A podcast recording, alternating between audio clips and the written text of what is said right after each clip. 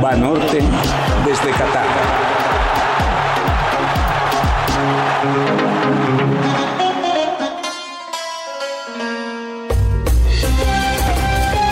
El sueño de un aficionado es sentir que con su apoyo puede hacer ganar a su equipo, que influye desde la tribuna en el resultado final.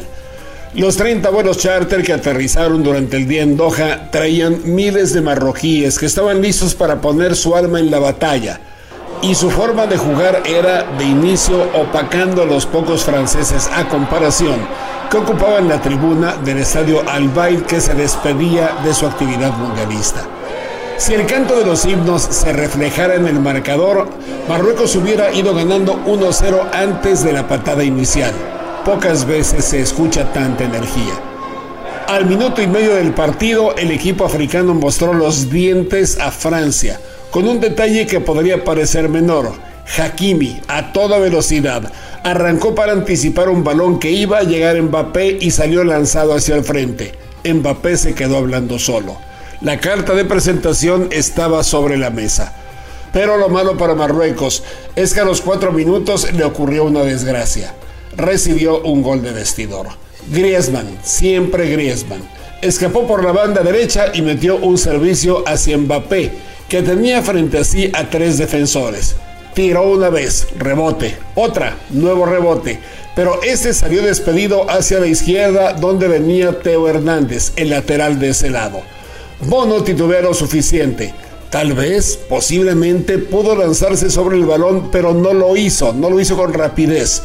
Teo calculó el bote y le pegó con una volea forzada que entró a la puerta entre el cuerpo de Bono con las manos abiertas y el primer poste. Balde de agua helada. Pero Marruecos no se cayó, siguió jugando agresivamente, a veces demasiado, porque quería salir al frente demasiado rápido y perdió algunos balones que se convirtieron en peligro al cuarto de hora. Otro de esos descuidos terminó en Oliver Giroud, la jirafa, que estrelló su disparo en el poste derecho de Bono. Marruecos tenía el balón, Francia tenía las oportunidades importantes.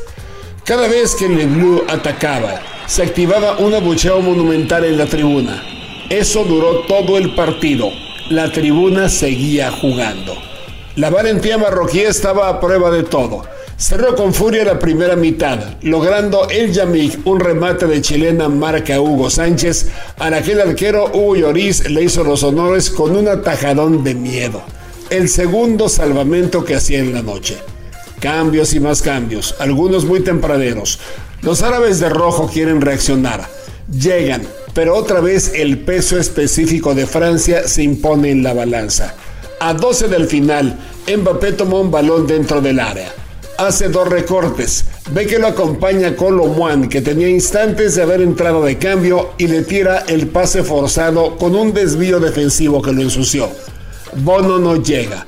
Francia cierra el 2 a 0 con Antoine Griezmann, siendo el sostén del éxito nuevamente, y Mbappé siendo la bujía que explota la chispa cuando debe hacerlo. Termina el partido. Mbappé cambia camiseta con Hakimi, su hermano de vida. Los franceses rescatan a los marroquíes tendidos en el terreno, sin aliento, sin alma, ayudándolos a incorporarse. Nadie se quiere ir del estadio. Los fans africanos cantan a todo pulmón los nombres del equipo y de los jugadores. Estos se colocan en posición de rezo, alabando a quienes hicieron todo por estar aquí y llegaron consiguiendo un boleto de avión y para el partido quién sabe cómo. Francia y Argentina jugarán la final del domingo. Marruecos ciertamente nos dejó con ganas de verle más. Da gusto observar cómo juega. Pero no se va todavía. Esto ocurrirá el sábado en el partido por el tercer lugar ante la selección de Croacia. Ha sido una noche lógica en cuanto al vencedor, pero ha sido memorable en cuanto al vencido. Otras historias.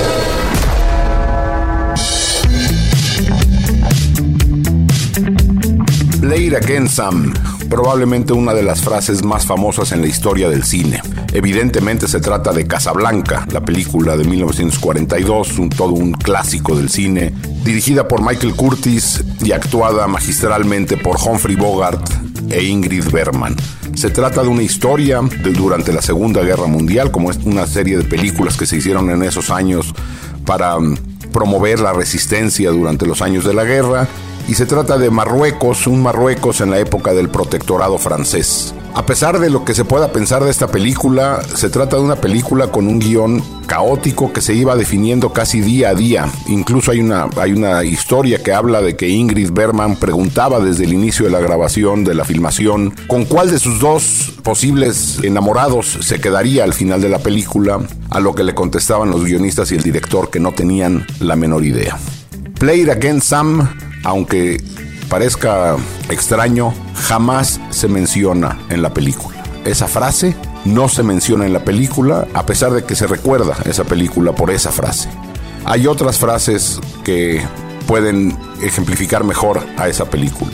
Siempre nos quedará París y el mundo se desmorona mientras nosotros nos enamoramos. Marruecos ya echó fuera a sus vecinos europeos, cruzando el estrecho de Gibraltar, pues. Bueno, pues esta relación es sumamente cercana y queda reflejada en esta maravillosa película Casablanca con su frase que nunca se dice, Play it again Sam. ¿Ya tienes en la mano tu tarjeta de crédito de selección nacional de Banorte? Te ofrece un montón de ventajas. Llévate, por ejemplo, la playera de la selección nacional utilizando tu tarjeta.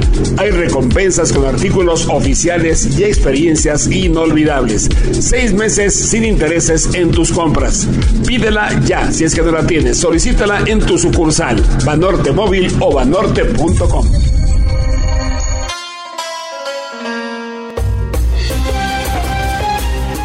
Croacia y Marruecos han sellado su suerte. Ambos han generado durante la Copa del Mundo una gran simpatía. Han acaparado por momentos la atención y su existencia ya no nos es indiferente. Si de Croacia sabíamos, de Marruecos hoy también sabemos. Ocurrió un fenómeno digno de análisis, un fenómeno que un grupo de psicólogos se encargó de estudiar en Estados Unidos. Lo hicieron a partir del March Madness, ustedes lo conocerán seguramente, es un torneo que enfrenta en una serie de 7 partidos a 68 universidades de la NCAA en el básquetbol de los Estados Unidos. Mucha gente, al momento de los emparejamientos de formar las llaves, conoce poco de varios de estos equipos. Según el estudio publicado en Vox, el 81% de la gente, si su propio equipo no está involucrado, le va al equipo chico y no al poderoso. En otro estudio practicado a estudiantes universitarios, se les puso a ver un partido entre dos equipos europeos que no conocían. Se les dijo, sin que necesariamente fuera verdad, que uno de ellos había ganado los últimos 15 partidos celebrados entre ellos, que su dominio era aplastante sobre el rival que estaban a punto de enfrentar. De nuevo, la inmensa mayoría apoyó al equipo inferior. Este fenómeno ha sido documentado más allá del deporte. En uno que data de 1980, realizado durante las elecciones presidenciales de Estados Unidos, los participantes apoyaron desproporcionadamente a Ronald Reagan cuando les dijeron que Jimmy Carter tenía un amplio margen de ventaja en las encuestas. A otro grupo les dijeron exactamente lo contrario y entonces favorecieron con su opinión a Jimmy Carter. Existe otra teoría, la de un investigador de la Universidad de San Diego llamado Nadab Goldsmith, quien dice que el amor por el no favorito se explica con una palabra en alemán, Schadenfreude, que es el placer que experimentamos por el infortunio de otros. Resentimos el poder de los equipos que lo ganan casi siempre todo, y por eso queremos que pierdan, nada más porque son ganadores. Existe otro elemento, cuando los participantes en el estudio saben que hay una gran diferencia de valor en la nómina de un equipo, en lo que cobran sus jugadores o en su valor de transferencia, más marcada es esa animadversión. Por eso en Estados Unidos se habla del odio a los Yankees, salvo por sus propios partidarios, dado que los Yankees cada año rebasan el límite salarial y no les importa pagar multa por ello. Igual en una Copa del Mundo puede suceder contra Francia o inclusive contra Argentina, dado el valor en el mercado que tienen sus elementos. Son equipos caros, son equipos lujosos. Otra manera de interpretar el experimento es que la gente desea un mundo más justo. Si un equipo profesional o amateur inclusive, como en el caso del básquetbol de Estados Unidos, pone más dinero en juego para ganar, queremos que el de menos posibilidades iguale esa condición, como a través del resultado. Los psicólogos encuentran que la gente obtiene más alegría de los éxitos inesperados que los que se pueden anticipar. Pero cuando hay algo más grande de por medio, las cosas también pueden cambiar dramáticamente. Lo primero, la regla de oro, es que al equipo al que uno le va, no pierda, no puede perder. Esa es de cajón.